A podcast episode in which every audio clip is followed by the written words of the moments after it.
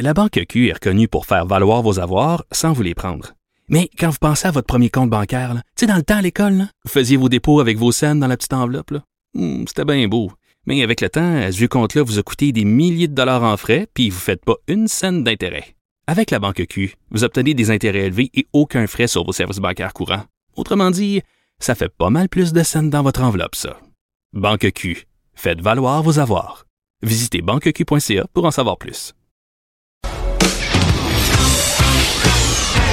De 13 à 14. Là-haut sur la colline.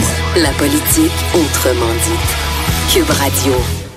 Bon, ben on vous l'annonce depuis hier, mais là, il est vraiment là. Ben, en tout cas, j'espère. Et à l'autre bout du fil à Barcelone, Charles Mordret. Bonjour, Charles Mordret. Bon, bonjour, bonjour. Ah ah, voilà.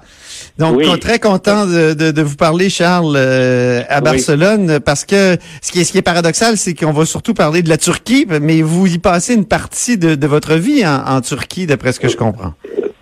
Oui, depuis depuis longtemps, depuis plus de 20 ans, en fait. Oui. Euh, Et il y a eu un événement politique important et c'est pour ça qu'on voulait vous parler. Euh, C'était les élections municipales et euh, on a constaté que le, le, le, le grand chef, disons, de, de la Turquie, donc euh, premier ministre de 2003 à 2014 et président de la République de Turquie depuis 2014, euh, Erdogan, euh, Recep Tayyip Er- Erdogan, euh, a perdu ces élections-là d'une certaine façon. C'est un revers pour lui. Ben, écoutez, euh, on, on peut pas dire qu'il les a perdus, hein, parce que bon, euh, la coalition qui, euh, de, de son parti, l'AKP, euh, avec le, le MHP, en fait, ont, ont quand même remporté la, la, la majorité des voix et la majorité des, des municipalités euh, à travers la Turquie.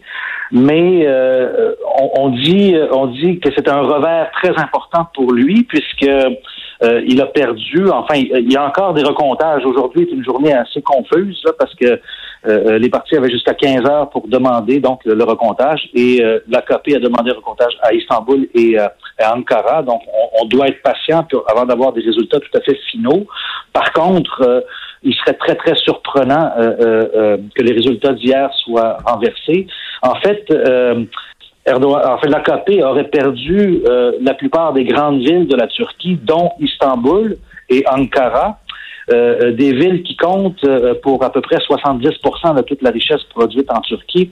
Ah Donc, oui. euh, oui. Euh, considérant qu'Erdogan avait mis son va-tout dans ces élections-là, considérant enfin, que les élections se tiennent dans un contexte économique très difficile, euh, on peut dire que c'est euh, c'est un revers. C'est aussi le premier vrai revers électoral, en fait, euh, dans ces dans ces grandes villes depuis euh, depuis 16 ans, depuis la première accession au pouvoir de l'AKP.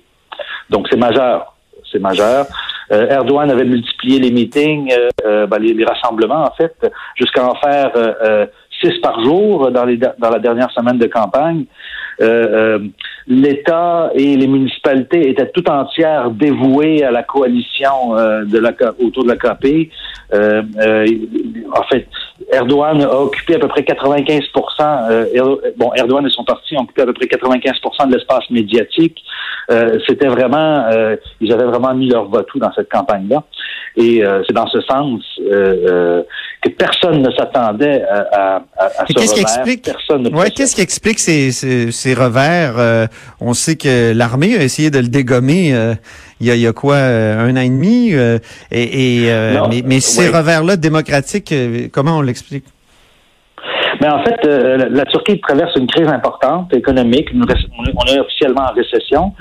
Euh, il y a plusieurs raisons. Là, Euh, il y a depuis plusieurs années, il y a eu un raidissement euh, euh, du pouvoir, enfin d'Erdogan et de- du pouvoir. Il y a un renforcement de, de- disons, il y a un bilan très très, enfin assez mauvais euh, euh, au niveau des, des droits de l'homme. Il y a aussi, euh, il y a eu plusieurs contentieux en- entre la Turquie et euh, les alliés européens de nombreux contentieux avec les États-Unis, euh, un contexte aussi géopolitique euh, avec le conflit en Syrie, etc., la crise des réfugiés qui a qui ont beaucoup compliqué les choses. Il y a un contexte global aussi financier. Il y a un afflux euh, durant toutes les années 2000, la croissance économique de la Turquie a beaucoup été soutenue par les l'afflux de capitaux étrangers. Maintenant, depuis quelques années, il y a un assèchement donc des, du flux de capitaux vers les marchés émergents. Et donc, ça a beaucoup handicapé la Turquie qui, qui a soutenu donc son sa croissance sur le crédit. bon, il y, a plusieurs facteurs, mais disons, il y a aussi plusieurs euh, économistes, plusieurs experts dit, euh, reprochent aussi euh, au gouvernement sa très mauvaise gestion économique. Et dans les dernières années des mesures aussi très populistes pour asseoir le prestige de oui. Oui.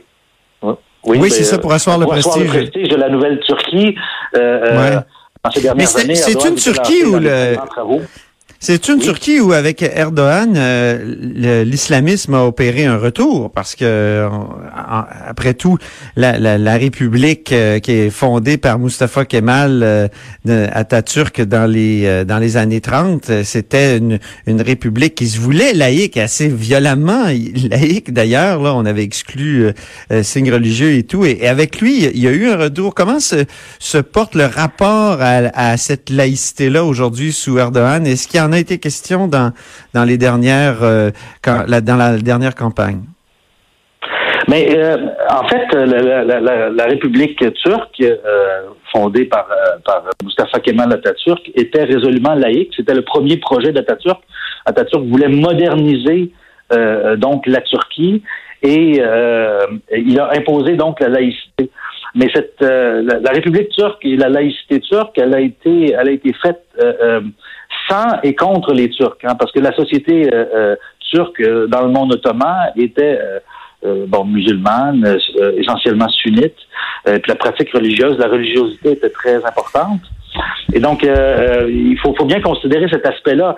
et c'est très paradoxalement, la République turque n'était pas démocratique. Et euh, à partir du moment où on a, euh, dans les années 40, on a permis le, multipartisme, on a permis donc euh, l'élection directe des députés, tout ça, à partir du moment où on a libéralisé donc la politique, eh bien, il y a l'expression religieuse est revenue sur la place publique. Et si vous voulez, en fait, pour, faire simple, là, Erdogan et l'AKP sont un peu les descendants de, de des partis euh, politiques qui sont nés avec la démocratisation de la Turquie. Donc, il y a toujours eu une cohabitation entre euh, euh, l'idéologie kémaliste, qui était celle des élites, qui était très, très férocement laïque et qui, et qui s'opposait à toute dimension religieuse dans les institutions. Mais il y avait la population turque qui, qui avait une, qui avait, il y avait un conservatisme social. ah oui. les gens avaient une pratique religieuse et et à mesure que donc on, que ces partis euh, euh, dans la vie euh, dans la vie politique s'affirmaient, eh bien évidemment cette cette laïcité a été remise en question. Mais juste une petite chose, les islamistes en Turquie n'ont absolument rien à voir avec ceux du Golfe. ils n'ont absolument rien à voir aussi avec les frères musulmans ou en fait les autres mouvements islamistes qui viennent d'un contexte colonial ce sont vraiment des libéraux. Euh, en Turquie, on peut vraiment parler d'un islamisme libéral. Donc, euh, il y a un consensus à peu près euh, général sur le pluralisme politique et les institutions démocratiques. Et les islamistes en Turquie ne remettent pas en question du tout ça. Alors, ça, c'est un élément très important. En terminant rapidement, euh, vous, comment vous voyez le débat sur la laïcité euh, vu de, d'Istanbul quand vous y habitez ou, de Barcelone? On parlera peut-être de la Catalogne une autre fois, mais vu de vu d'un endroit où vous habitez euh, pendant une partie de l'année à Istanbul? Ben, ben, moi, je suis souvent au Québec, puis je, garde, je, suis de très près la laïcité. Donc, je peux pas parler en tant que Turc, mais euh, euh, ah non, non, c'est pas ça que je vous demandais. Non, ouais, non, c'est, non, non, c'est ça. Mais disons que le débat sur le voile, euh, ça a été un débat qui a, pour parler du, spécifiquement du voile, parce que c'est de ça qu'il s'agit souvent, euh, eh bien, ça a été un débat très important en Turquie dans, durant tout le courant des années 2000. Euh, L'AKP, c'était d'ailleurs un de ses cheval de bataille. Euh, euh, ils ont demandé à ce que donc on permette le voile à l'université, hein, au nom oui, des, des, chances. C'est seulement en 2010 que les jeunes femmes ont pu entrer à l'université avec leur voile. Et là, aujourd'hui, ben, l'année dernière, par exemple, l'armée même a permis le, port du voile. Mais je, le contexte est très différent. La Turquie est un pays qui est à 99% musulmans. C'est un débat qui a lieu entre musulmans sunnites essentiellement quand on parle de laïcité en Turquie, euh, euh, on n'inclut pas du tout les Alévis qui font 15% de la population et les chrétiens. Donc, euh, le contexte est très, très différent. Très, très différent du Québec. Ben, on en reparlera. Merci beaucoup, Charles Mordret, consultant expert de la Turquie qui vit à Barcelone. Merci, alors. Merci bien. au plaisir. après la pause, Patrick Taillon, notre constitutionnaliste, est là. donc, restez avec nous.